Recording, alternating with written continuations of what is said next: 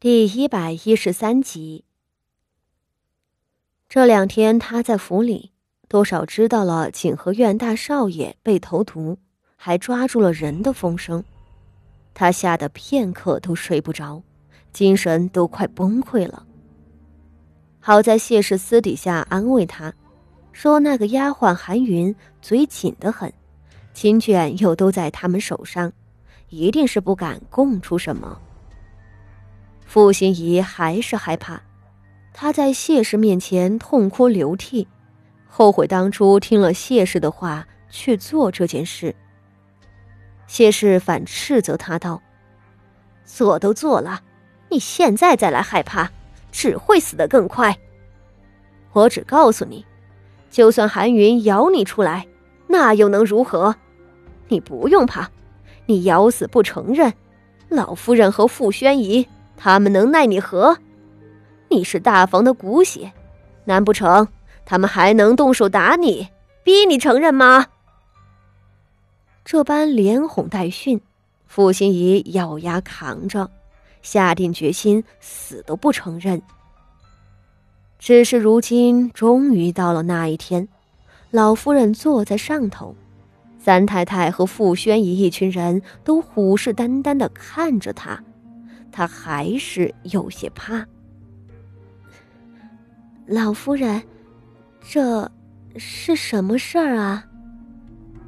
他勉强撑着，装出茫然的样子。傅老夫人一声冷哼，边上的白嬷嬷上前，将韩云替换蜡烛毒害大少爷，被查出来后供出是傅心怡指使的话，当众说了一遍。傅心怡听得满脸雪白，却还是梗着脖子道：“没有，孙女没有，那个韩云一定是胡乱攀咬，诬陷孙女儿。”说着，他一咬牙，学着此前谢氏教给他的话道：“祖母，您不能信那丫头的鬼话，她说是我指使，有什么证据？她怕是遭到毒打，受刑不过。”为了逃避惩罚，就随意攀咬了我。他瞧着我是个无依无靠、地位卑微的庶出，觉着赖在我身上比赖在旁人身上更安全，所以才出此下策。他分明是欺负我年纪小，生母早逝，没个依靠。傅心怡呜呜的哭了起来，她哭得极为伤心，将这些年作为庶女无依无靠的委屈都哭了出来，竟还真像那么回事。四周站着的几个丫鬟婆子瞧着，竟都信了几分。哎呦，说起来你还真是可怜啊！傅宣仪亲淋淋的站了起来。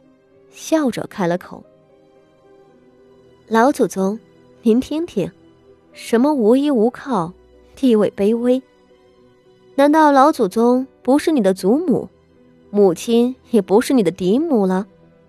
难道是咱们傅家亏待了你？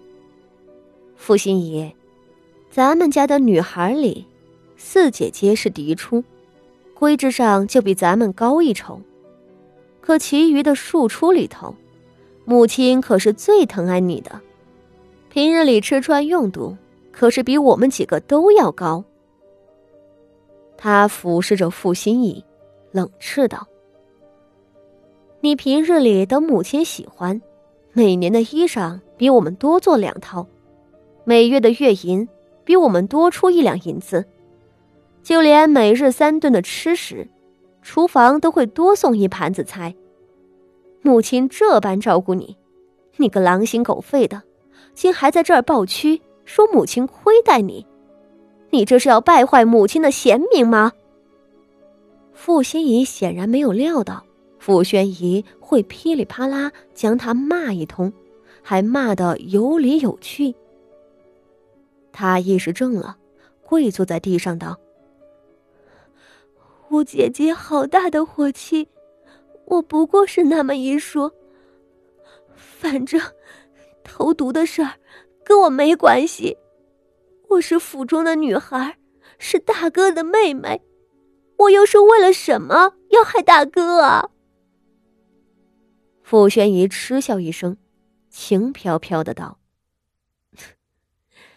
是啊，你为了什么要害大哥呢？罢了，先不说这个。瞧你面色惨白，眼圈浮肿，该不会是好几日都没睡着觉，或是出了什么不安的事儿，折腾的你心神不宁吧？六妹妹，我也是你姐姐。”待会儿你回去了，可要请了郎中瞧瞧，你这副样子看着倒是真可怜了。你，傅心怡咬着嘴唇要反击，瞧着老太太还在坐，少不得忍了。傅宣仪重新坐了下去，身边坐着的三太太和傅锦仪几人却都神色微妙。方才。傅宣仪几句话，面上看着是痛骂傅心怡，可细细想来，便能觉出些味儿了。傅心怡是大房里过得最好的庶女，她虽然生母早逝，却常年跟随谢氏，吃穿用度比旁人不知好上多少。是，傅心怡那句话说对了，她是家族里的庶女，是傅德熙的妹妹。她杀害傅德熙又有什么好处？若他是个男子，能够与傅德熙争夺官职祖产，那也还说得过去。以傅心怡本人的身份，他的确没有理由杀害傅德熙，但他的嫡母谢氏，谢氏怕是整个傅府上下最是不希望傅德熙存在的人了。他有自己的嫡子，若是傅德熙痊愈了，傅家偌大家业，岂不是要拱手让人？傅心怡不会杀害傅德熙，但若是谢氏指使他呢？傅家的儿女里头，除了谢氏亲生的孩子，也就是这个傅心怡最奉承恭敬谢氏。带病坐着的傅锦仪。